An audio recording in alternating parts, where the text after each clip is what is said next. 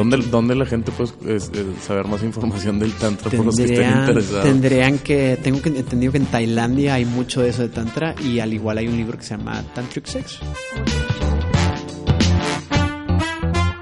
Bienvenidos a Domingo Negro. Hoy este, nos acompaña Javier Benítez, un amigo mío este, que conozco de toda la vida. Es alguien que sabe muchísimo de, de salud. Ahorita tiene un gimnasio que se llama Superhumans, para el que quiera ir. Es un gimnasio que ahorita nos va a platicar porque no es un, no es un gimnasio convencional y pues tiene muchos temas este, platicar y experiencias que ha tenido en su vida. Y también nos acompaña Marcelo Celada, otro muy buen amigo mío, que también es muy amigo de Benítez y que también este, pues es alguien con el que me gusta platicar de, de muchos temas porque pues tiene conocimiento este, amplio en, en, todo un poco, ¿no?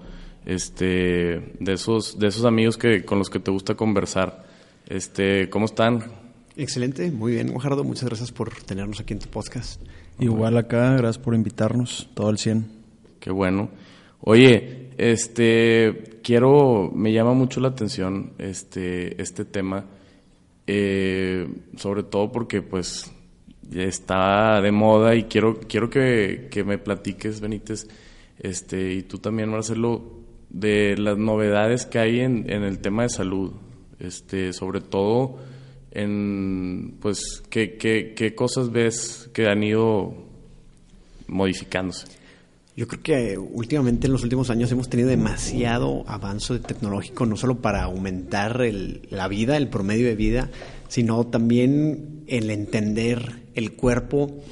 Y ha estado cambiando la mentalidad precisamente en un solo punto que es muy importante, que es de, estamos dejando de ver el envejecer como algo normal y lo estamos empezando a ver como una enfermedad, porque es algo que pasa y la gente cree o siempre se ha creído que es inevitable, pero sin embargo envejeces por ciertas razones. Y si eh, te vas a la base de qué razones están pasando, puedes eh, ya sea rejuvenecer tus células o que se queden de una manera misma, ¿verdad? Entonces, ya sea alargas tu vida y puedes rejuvenecer ciertas partes como, por ejemplo, que te vuelva a crecer el pelo, ¿verdad?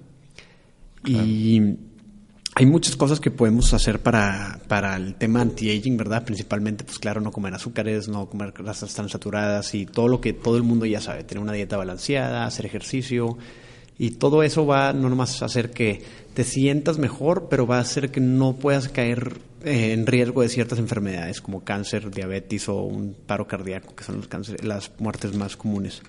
Pero como, a ver, me llamó mucho la atención ahorita que mencionaste lo del pelo, o sea, el, el, la caída del pelo tiene que ver, o sea, tiene que ver más con el envejecimiento o tiene que ver más con, con algo este genealógico de que te transmitieron tus antecesores. O sea, o también, es que me llamó mucho la atención, si se te cae el pelo y, y o sea, con esto, con el, con esta onda de, de, de, no envejecer, ¿te puede ayudar? Pues obviamente afecta mucho tus ancestros y la genética que ya ibas cargando hace tiempo, pero también tú lo puedes como eh, hacer mucho más rápido, que se te cae el pelo más rápido. O sea, sí puedes prevenir ciertas cosas hasta cierto punto. Tipo, si tú ves a muchos, no sé, peleadores de la UFC o boxeadores tan pelones porque se inyectan hormonas y eso les causa que se les caiga el pelo. ¿Sí o no, mijao? Definitivamente. Este, el exceso de testosterona hace que tú dejas de producir, entonces se te empieza a caer el pelo. De hecho, entre más testosterona y entre más barba tienes, más probabilidades tienes de que se te vuelva a caer el pelo. Pero cuando tú vas a la raíz de algo y empiezas a solucionar el problema, entonces vamos a, vamos a poner el ejemplo de los ratones. Con esta medicina que tengo, que se llama NMN y Reservatrol, las dos medicinas son las que usa una persona que se llama David Sinclair.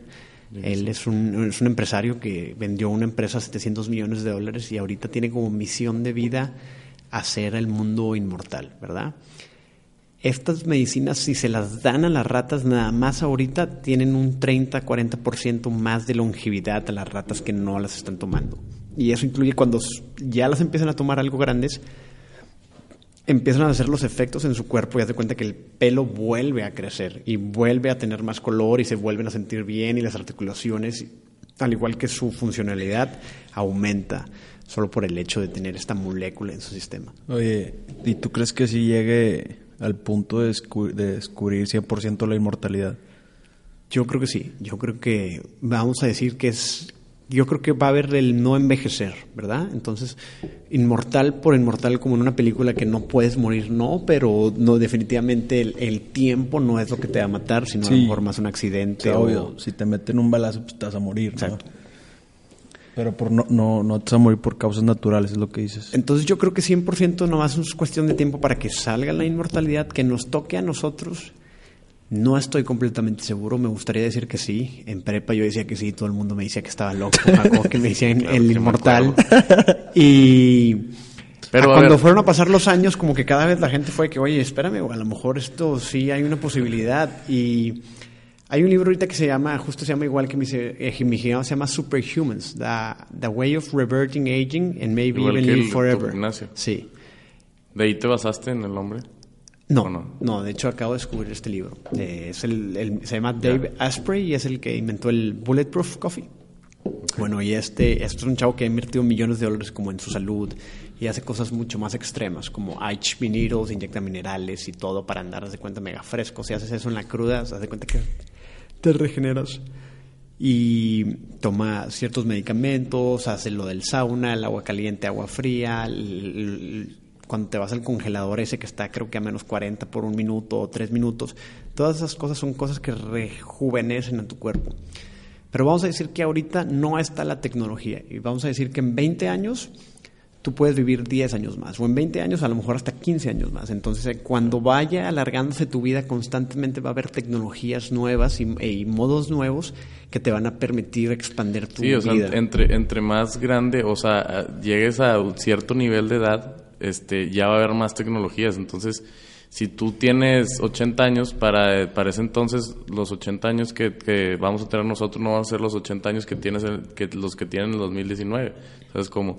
Entonces, y regresando un poquito al tema este de inmortalidad, y, ahorita que, que Celada comentó de que me recordaste de, de, de cuando estábamos en prepa, pero quiero platicar con ustedes de, de, cómo también este, han cambiado sus pensamientos y sus maneras. Obviamente es, es, es la madurez y todo, pero sus comportamientos de cuando estaban en prepa a, ahorita y, y lo, lo, que han ido, porque pues recuerdo de Benítez, este, de, ahorita que mencionaste lo inmortal, incluso te llegó a hacer este, lo del puente atirantado este que fue que fue algo que llamó la atención a muchos.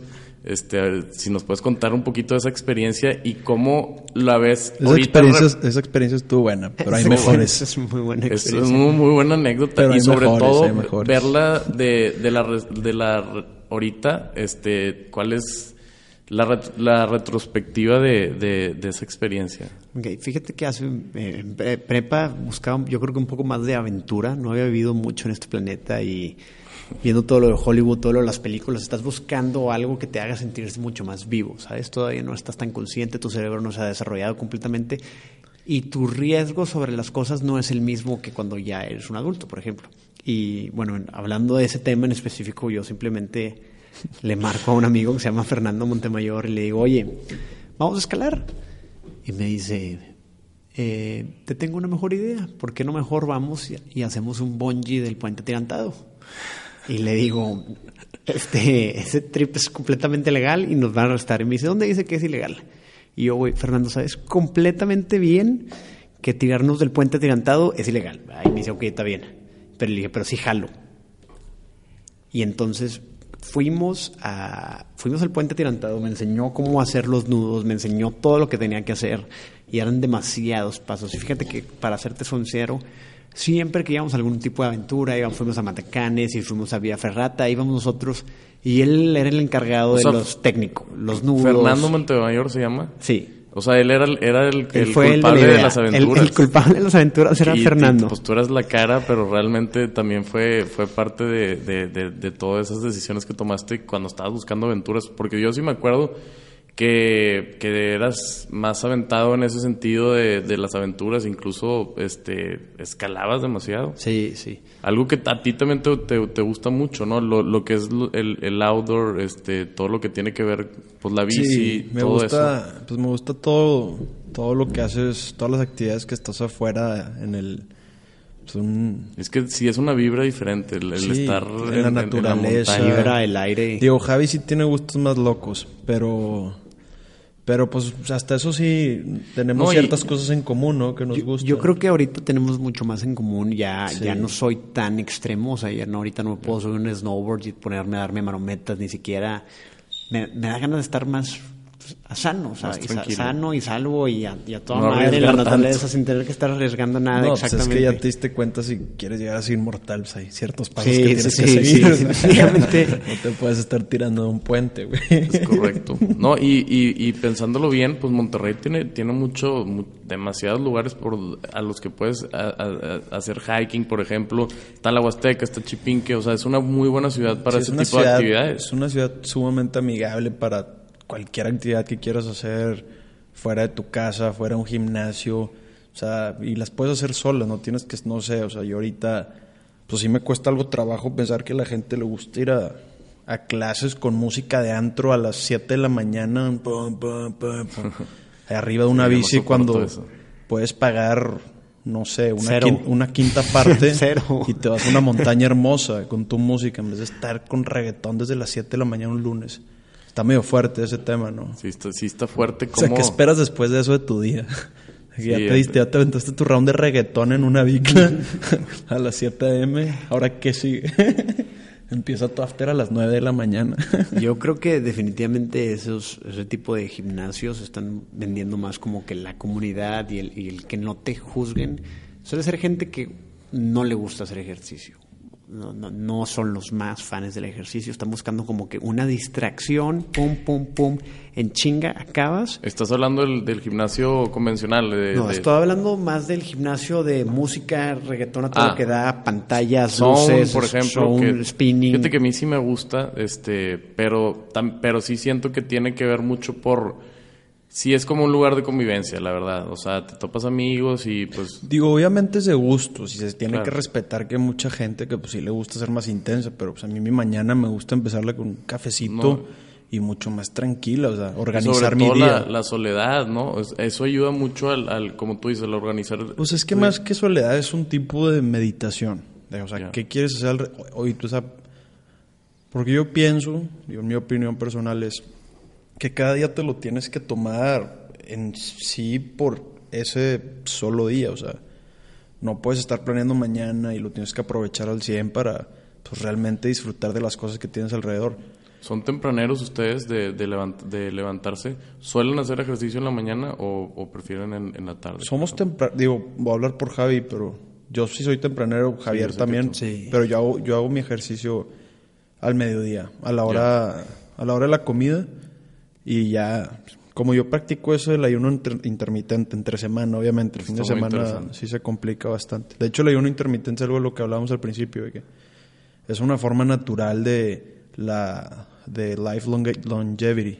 Pero platícanos un poco de, de esto, que mejor le conocen como el fasting, ¿no? Sí. Este, que yo de hecho lo he tratado de hacer, llevo, o sea, soy novato en, en información y me gustaría que, que me platiques un poquito Pues- de en qué consiste y cuáles son los beneficios y si sí jala realmente.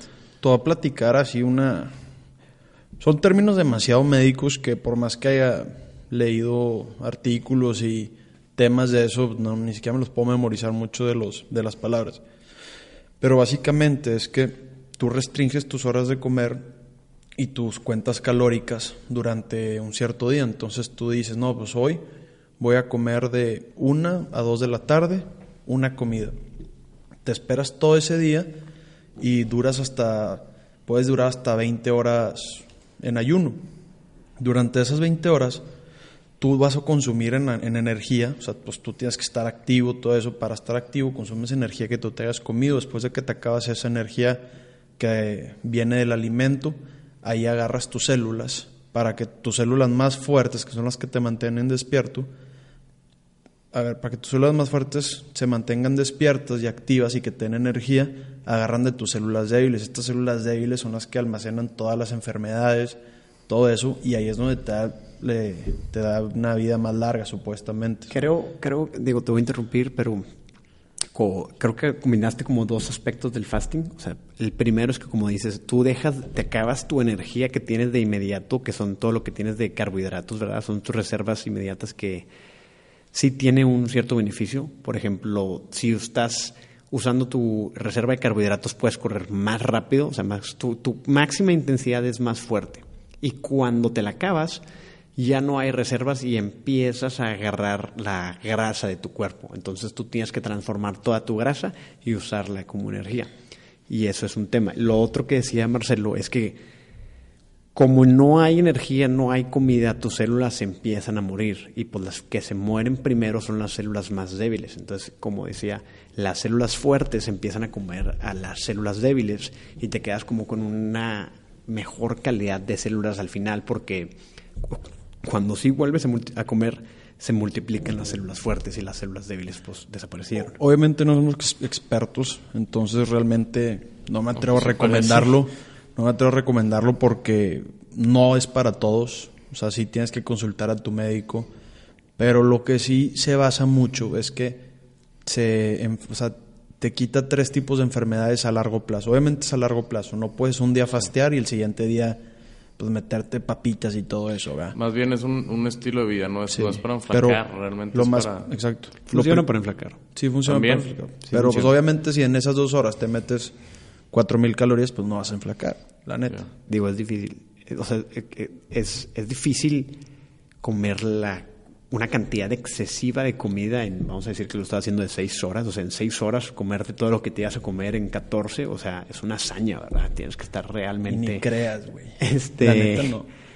Es que, por ejemplo, a mí no se me hace tan difícil el, el no comer en la mañana. Por ejemplo, yo sí puedo este, hacer el ayuno porque me levanto y me empieza a dar hambre a las dos pero lo que se me complica mucho es comer después de que ya cené, o sea, en mi última hora de comida, se cuenta a las 8, ya se me antoja de que, no sé, algo, un snack o algo en la noche. Eso es lo que, por lo que más estoy batallando Yo creo que en mi primera experiencia. De 2 a 8 es un, es un muy buen muy buen horario. Muy buen horario para comer. Una ventana de 7 horas, está, 6 horas está perfecto. Oye, este, ya hablando un poquito de, de esto de, de la alimentación y todo, este, quiero eh, platicar de, de, los beneficios, que creo que son pocos, y este, de lo negativo de, del tema del alcohol, este, que es un tema también importante porque pues la gente, pues aquí la mayoría que conocemos pues son consumidores de alcohol pues a mucho. O sea, la verdad los fines de semana la gente los aprovecha para agarrar el pedo y pues el, alcohol tiene, tiene obviamente muchas cosas malas que me gustaría que nos platicaran. Claro, bueno, yo llevo dos años y medio prácticamente tomando cero, ¿verdad? A lo mejor dos o tres veces al año. El último año llevo dos. Y definitivamente te sientes mucho mejor, definitivamente estoy mucho más rayado, definitivamente tengo menos grasa y definitivamente los fines de semana no tengo una cruda las cosas positivas es que, bueno, conoces demasiado, es más, vives mil aventuras, haces muchos amigos, a lo mejor este es más fácil comunicarte con, con personas del otro sexo y a lo mejor hasta tener suerte. Sin el alcohol no hay putería, ¿sabes? Eso se sabe. Y, y pues lo negativo es que es extremadamente adictivo y es un estilo de vida que no nada más tu cuerpo te pide esa peda tras fin de semana para quitarte todo ese estrés y para vivir todas estas cosas que te hacen sentir bien porque te desinhibe pero al tú hacer eso, no nada más estás deshidratando tu cuerpo y, y, pues perdiendo toda la recuperación. Vamos a decir que si fuera muscular tu, tu meta, no te recuperas igual, no duermes tanto y luego te da más ganas de comer. Más aparte, estás comiendo calorías que son vacías, entonces no tienen ni vitaminas ni minerales. Entonces eso significa que no te llenan en lo absoluto y entre más comes, menos vives. Ya. Y pues la otra parte, pues obviamente son el tema de los riñones, el hígado. Más mi tema principal con el alcohol es, eh, es, yo creo que es muy fácil abusarlo, ¿sabes? Y que es una, es una toxina que, que pues te, te fríe el cerebro. En el momento no estás haciendo las mejores decisiones cuando estás alcoholizado y es muy fácil ya una vez que empezaste seguir tomando haciendo un exceso. Yo creo que el problema no es tanto un poquito, sino el excederte y el tomar poquito no hace que te puedas exceder muy fácil. Claro, sí, no, y ya cuando realmente este, la gente que acostumbramos a tomar, este, me, me involucro, eh, sí es una parte de eso que, que mencionas, o sea, cuando ya estás tomando es muy fácil seguir, seguirle, o sea, yo hablando de, de en una noche en particular, pues es muy difícil el de que oh, ya, ya estuvo bueno, tres copas y, y me voy a, a, dormir. Pues obviamente, este, pues estás agarrando el pedo, estás a gusto realmente, estás con tus amigos y, y eso es lo que, que, como tú comentas, hace que, que, sea excesivo y es lo que al día siguiente te da cruda y es lo que puede ser dañino para tus, este, ya sea el hígado y, y entre otras cosas. Tu experiencia celada con el alcohol, este, pros pues... y contras. Yo creo que los, los pros es el ambiente que genera a corto plazo. La realidad es que sí te la pasas mejor. O sea, y convives más, todo se te hace más chistoso, todo fluye mejor. Este, y los contras, pues 100% de acuerdo con lo con lo, que, que mencionó con, Benito. con lo que dice Javier. No puedo criticar el alcohol porque sí sería muy hipócrita de mi parte. Este, ni a que ni a los que lo consumen pero pues sí, definitivamente es de las cosas malas que está probado por la, por la sociedad, por así decirlo. Es raro eso, ¿no? O sea, este, que creen que tenga que ver porque el alcohol siempre ha sido socialmente aceptado y otras drogas, porque el alcohol es una droga y otras drogas no, no son socialmente aceptadas. ¿Cuál creen que es el motivo? Yo la, verdad no sé, me cuesta trabajo verlo de una perspectiva global, ¿sabes? Porque vamos a decir, cuando banearon el LCD tenía muchísimas cosas que, eh, de, que se había usado para el bien, que se había usado para quitarle estrés, que se había usado para quitar a la gente de que tenía cáncer, no necesariamente el cáncer, sino el miedo de que vuelva alguna vez regresar ese cáncer y se había usado de manera increíblemente productiva, ¿verdad? Y proactiva y la gente estaba contento con la droga y la gente estaba... Digo, obviamente hay accidentes porque con todas las drogas hay accidentes con el alcohol, con la marihuana, cualquier exceso que te haga pensar de una manera diferente puede causar algún tipo de problema, más el alcohol es claramente el que más piensa.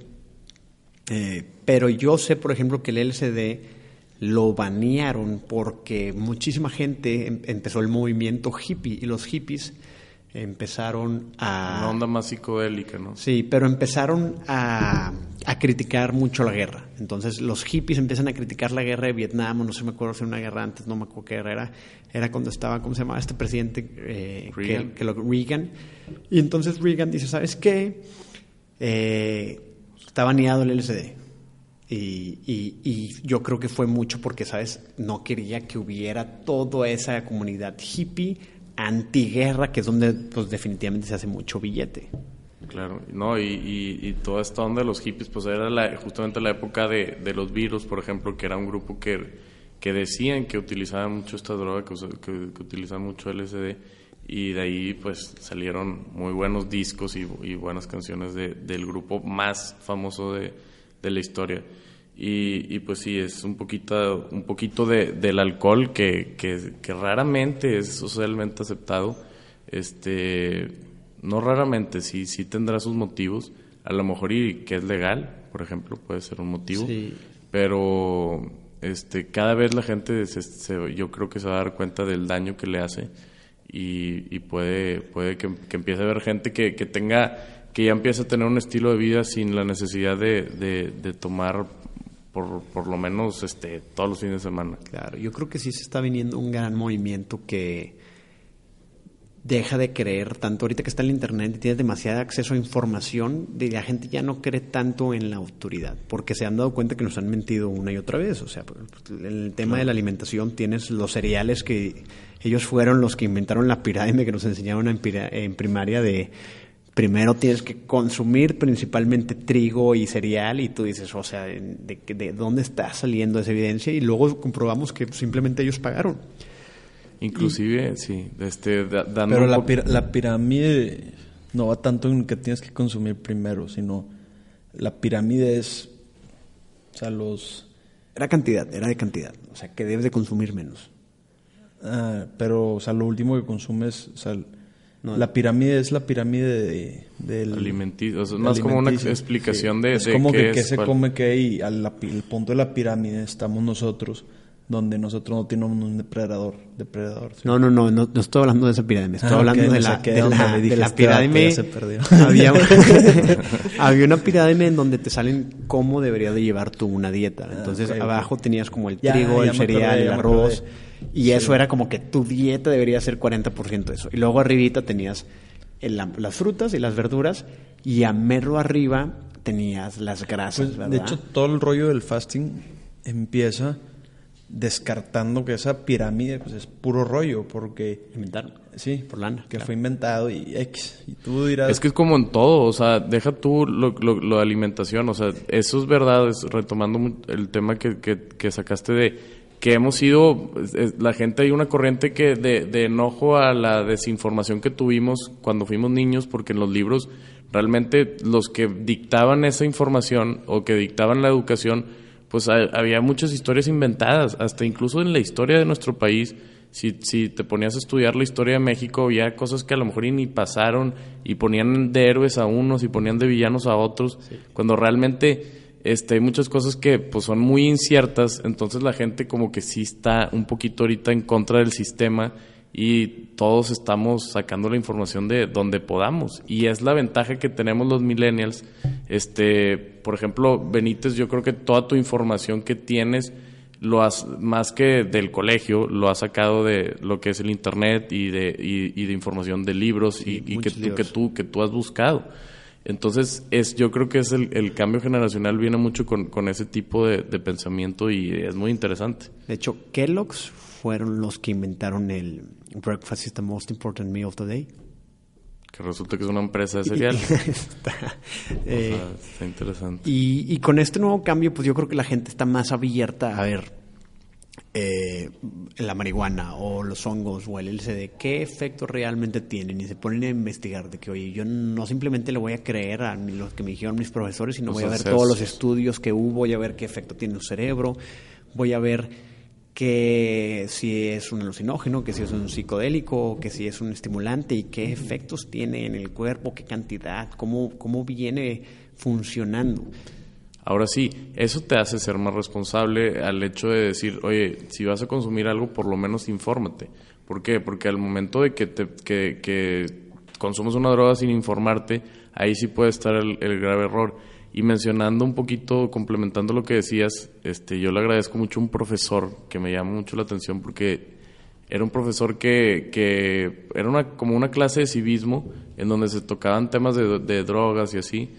Y él mencionaba, él nunca nos mencionó de que, oye, la droga es mala. Él nos dijo, la droga, este, lo único que yo les puedo recomendar es que se informen.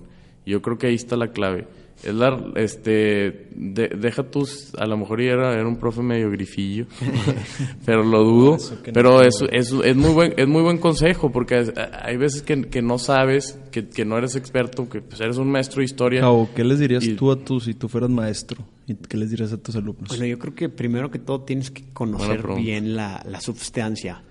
A mí me gusta mucho un ejemplo porque vamos a hablar del, del, MDMA, que creo que es una droga que puede ser extremadamente abusada de una manera muy fácil, ¿verdad? Entonces, tú tienes no, una... No sé, no sé nunca lo había escuchado. ¿Cómo, el, ¿cómo se llama? MDMA es, el, es la forma pura del éxtasis, ¿ok? Entonces el éxtasis tiene MDMA y cafeína y más cosas y ya está convertido en una pastilla, pero hay maneras hoy en día de comprarlo de su forma pura. Entonces, la gente suele probar este tipo de cosas en un festival cuando están extremadamente alcoholizadas porque no tienen el valor de hacerlo sobrios. Entonces, en vez de investigar qué hace la droga, cómo se debe tomar, que si tengo que estar hidratado, que si no me debo pasar de esta dosis, se ponen un pedo y luego, ya que están bien pedos, agarran, el valor, y se, se, drogan con MDMA. Entonces, el MDMA y el alcohol simplemente es una combinación extremadamente tóxica. El alcohol y muchísimas drogas y muchísimas cosas no puedes combinarlos. Y si los combinas, hace cuenta que estás ingiriendo completamente tu sustancia porque se combinan las cosas en tu estómago Y, y, ahora sí, ok, viene el siguiente día y te quieres suicidar y estás depresivo por cinco días y tu serotonina no funciona bien y tienes todos estos problemas y dices, oye, ¿sabes qué? Esto es lo peor que me ha pasado en mi vida. No quiero volver a hacer este tipo de droga porque me voy a morir. Estoy en depresión. Bueno, entonces no fue por la droga, fue porque abusaste de la droga, que es mucho más fácil abusar de un polvo, vamos a decir que un gramo, que no viene siendo nada en cuestiones de lo que te puedes meter a la boca, es para 10 personas. Y eso es lo que vamos de lo malo del alcohol, que te hace tomar malas decisiones. ¿Por qué? Porque te crees este cosas que no son ciertas y te hacen hacer, pues obviamente, pues es, es algo que estamos diciendo, es el placer a corto plazo, que es lo que te hace tomar esas decisiones, que estás en una fiesta muy animado y de que puta, pues bueno, vamos a darle. Y eh, ahí está el grave error del alcohol, el que te tome, el que te pueda llevar a tomar ese tipo de decisiones muy malas. También Digo, también la gente sabe controlarlo. Es, es, como lo que le, es a lo que decía House, si abusas el alcohol, pues vas a tomar malas decisiones. Pero pues yo conozco mucha gente que toma alcohol y sumamente medido, que no que ni siquiera son alcohólicos sociales y realmente toman por disfrutarlo y no llegan al punto de arrepentirse de haber tomado la cantidad sí. que tomar. Sí, sí, también es un poco de la personalidad, porque si, si estás consumiendo una droga, estando alcoholizado, yo creo que, tiene, que siempre te llamó un poquito la atención, ¿no? No lo va a hacer cualquier persona, ¿verdad? O sea, si, si, para, si a ti te, realmente te dan miedo las drogas, o más bien no nunca lo pensaste. ¿Cuál pues, es la peor decisión que has tomado tú, Guaja, alcoholizado? Alcoholizado, híjole. Pues muy, es muy, la verdad, pues son años, ¿no? Este, tendría que ponerme a pensar. Yo sé una que otra. Ah, no sí, te creas, sí, no, no, son, son, no, no, obviamente son decisiones que, que dentro de lo que cae, fíjate que no, este, así malas que hayan afectado en mi vida, ni una. Pero pues sí, pendejadas de, de, no sé, de pelearme con amigos y cosas así. Pero fíjate que no soy mala copa, entonces. No, no eres. Este, son, son, la verdad, el alcohol, fíjate que no, hasta, hasta eso se batallo para que se, se me suba. Eso, eso es lo que el punto que quería, pues hasta eso, digo, estamos hablando de que el alcohol es muy malo, pero es difícil excederte, o sea, que ponerte una verdadera peda te tiene, te cuesta horas, te cuesta esfuerzo, tienes que sí. estar choteando, tienes que estar chingándole la peda. sí, sí, y, sí. Y, y, y, pues es difícil, ¿verdad? Si tú me dices, oye, Guaja, ¿con cuántas botellas de alcohol te mueres? Pues me dices, güey, pues yo me muero, vamos a decir que con ocho botellas. No te vas a tomar ocho botellas ni aunque sea tu meta porque tu cuerpo va a mamar antes y sabe, sabe mal y tu cuerpo te está diciendo que no. Y en cambio con la droga, yo creo que la misma gente que se quiere abusar de ella es sí me puedo meter el equivalente pues claro, a, wey, a ocho botellas más, en un dedo, literalmente, o sea, te, en un shot lo vacías y listo, ya está, ocho botellas y, te, y, pues te mueres inmediatamente. Entonces, esa es una ventaja que tiene el alcohol sobre otras sustancias, no es igual de fácil de abusar a un punto de muerte. Tienes razón, sí, no, este, la verdad es que el, que el, que el alcohol este sí es algo muy social y pues hay gente como Benítez que se está dando cuenta y, despertó otros intereses al, al, dejarlo que qué bueno pues sí la verdad sí cambia tu estilo de vida es lo que lo que lo que he visto. Y, y este retomando otro tema que son son puntos aquí que que me mencionaron para platicar quería hablar un poquito del sexo o sea porque ya sé que es un tabú el, el, hablarlo y en los jóvenes era otra cosa, por ejemplo, yo siempre estuve en contra de que en el colegio haya muy mala educación sexual. Este, era una pendejada, perdón por la palabra, que, que en cuarto de primaria, este, bueno, hablando del colegio en el que yo estaba, eh, ibas y te ponían ahí una pantalla, ibas con tus papás y, ah, mira, así se hacen, este, así naciste tú cuando realmente no hay una información a ciencia cierta de la educación sexual y eso este, produce enfermedades y produce otro tipo de malas decisiones también este, y por eso hay muchos abortos y, y, y este tipo de temas. Entonces, la sexualidad en, en, en los jóvenes, o sea, ¿cómo, ¿cómo ha ido cambiando? ¿Cuál es su perspectiva ustedes del, del sexo eh, a diferencia de, pues, de lo que antes se, se decía, no? Como de lo que antes hablábamos, yo creo que también lo puedes abusar.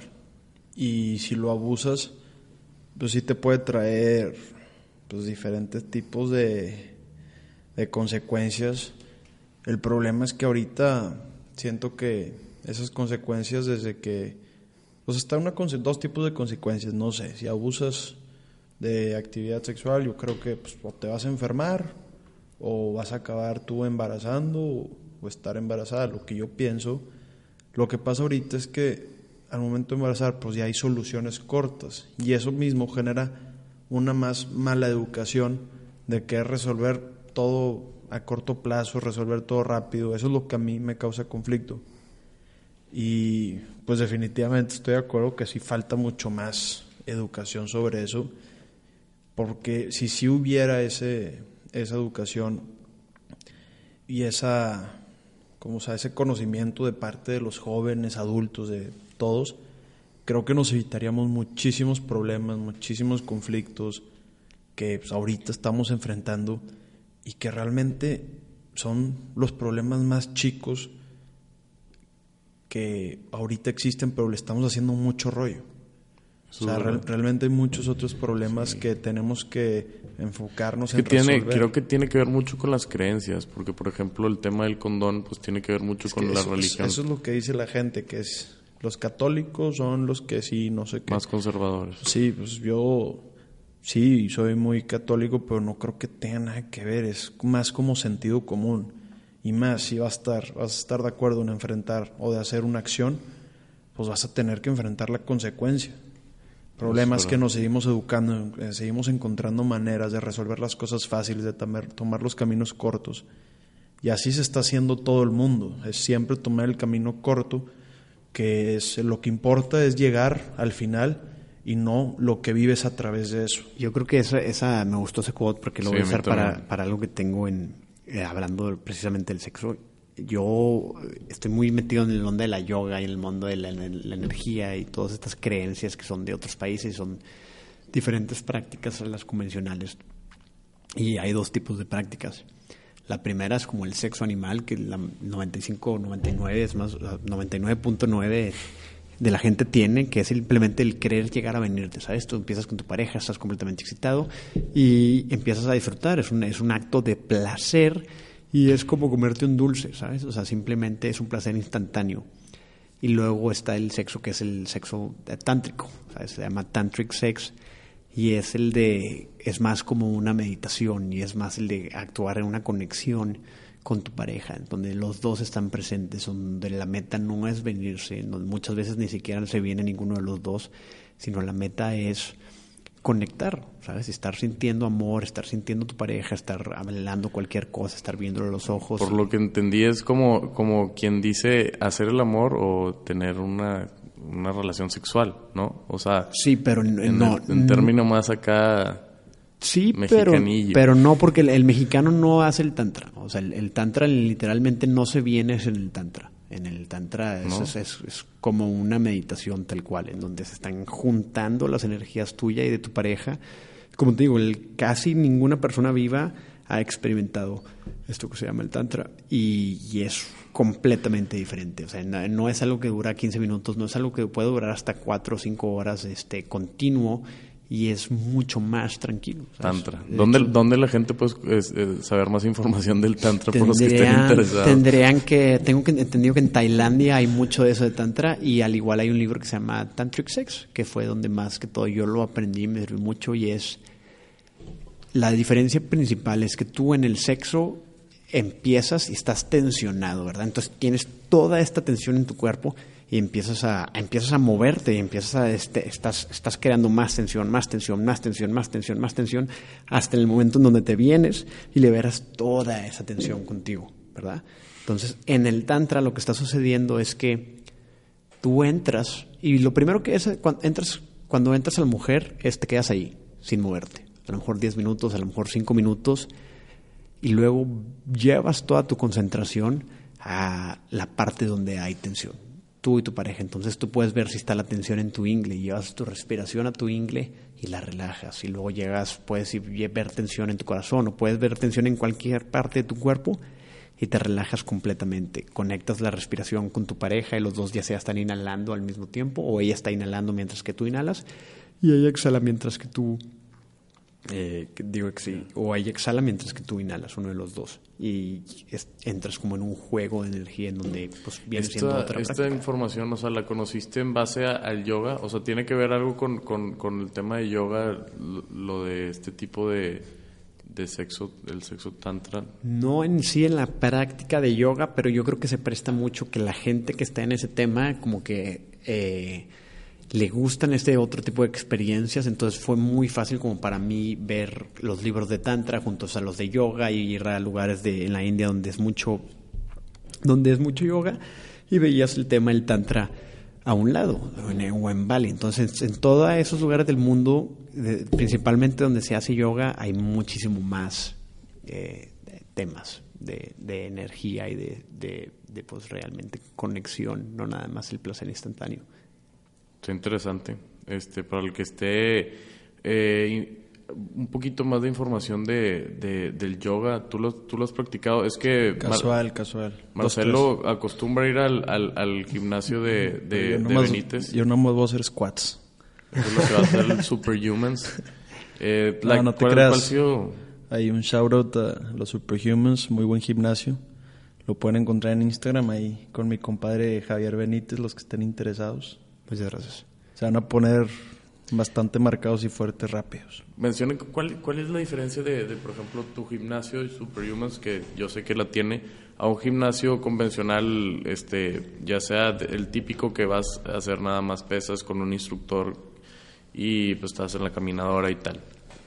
Eh, fíjate que México, lamentablemente en México la gente no está educada y el tema de la, de la educación deportiva no es una excepción. no vas a ver olímpicos, atletas olímpicos mexicanos, es muy, muy, muy difícil. es el país más obeso del mundo. y, bueno, los instructores en casi cualquier gimnasio no saben, no lo han estudiado, no leen, ¿sabes? Ellos simplemente van, se presentan y están mamados porque, pues, quieras o no hagas algo, va a servir, ¿sabes? Si todos los días te estás chingando, pues te vas a poner mamado, independientemente de si estés usando la mejor técnica o no. La diferencia en Superhumans es que yo agarré muchísimas de las técnicas de los mejores entrenadores que tienen bastantes atletas olímpicos debajo de ellos identifiqué qué es lo mejor para el rendimiento físico, ¿verdad? Entonces todos los atletas olímpicos tienen un deload, ¿verdad? Este, tienen, entrenan con periodization y eso significa que semana tras semana tú estás practicando diferentes atributos en tu entrenamiento. Unos hypertrophy, unos fuerza, unos hasta descanso total. Mientras que en el gimnasio convencional tú sigues haciendo lo mismo todos los días, tú sigues rompiéndote la madre todos los días sin tomar en cuenta tu descanso, sin tomar en cuenta cómo lo estás trabajando. Digo, y eso es una uno de las diferencias de un gimnasio convencional. La otra diferencia es que todo es con tu propio cuerpo. Entonces, Nunca aislamos ningún músculo. Tú cuando estás agarrando una mancuerna estás activando mente sola, solamente tu bíceps, pero cuando estás haciendo una pull-up tienes que balancear todo tu peso en los aros, tienes que balancear absolutamente todo tu cuerpo y hace que el ejercicio sea muchísimo más funcional porque se activa tu core y al activar tu core y al que sea funcional se puede transmitir mucho más fácil a cualquier otro deporte, a cualquier otro movimiento. Entonces, una mancuerna o una máquina no traslada esa fuerza absolutamente nada, mientras que todo lo que haces en mi gimnasio se va a trasladar a cualquier deporte que hagas. Ok, pues ubicación de, de Superhumans para la gente que esté interesada. Calle de la Paz, número 1003, en I. Gómez Morín recomendado. Este, cabe recalcar que yo fui un día, pero no pude hacer ningún ejercicio. Pero la verdad es que cualquier persona con disciplina, este, en el ejercicio puede, puede llegar a hacer los ejercicios que la verdad, este, son diferentes. Entonces tiene, tiene un poco de, de, onda.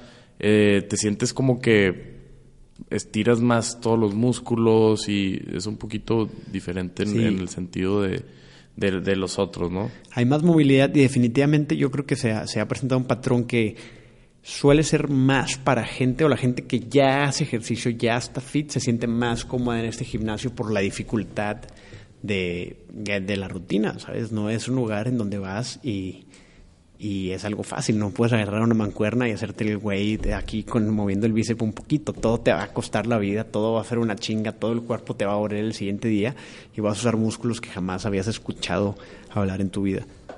Pues muchas felicidades, Javo. Este, espero que te vaya muy bien con, con el gimnasio, que, que yo sé que le estás echando muchas ganas.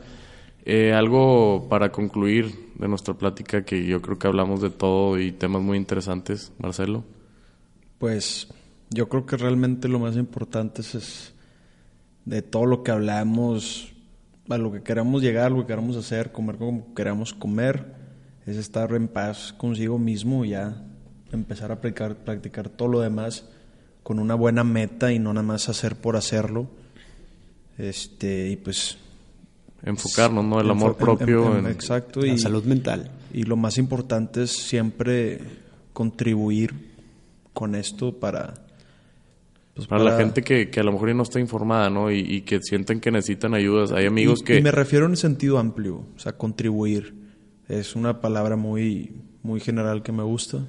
Siempre. O sea, contribuir en lo que puedas. Me gusta.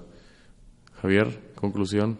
Sí, me, gustó lo que dijo Marcelo, que es el... ¿Nos quedamos con eso? El, tema de, dar valor, ¿sabes? Muchas veces todo el mundo, ¿sabes qué? Yo quiero ser millonario, yo quiero hacer un hueval de lana, pero nunca lo ves en forma de, ¿sabes qué? Yo quiero dar un millón de valor, ¿sabes? Dar millones de dólares en valor hacia el mundo, ya sea haciendo a la gente más feliz, haciendo a la gente más saludable, haciendo la gente más eh, activa o más rica.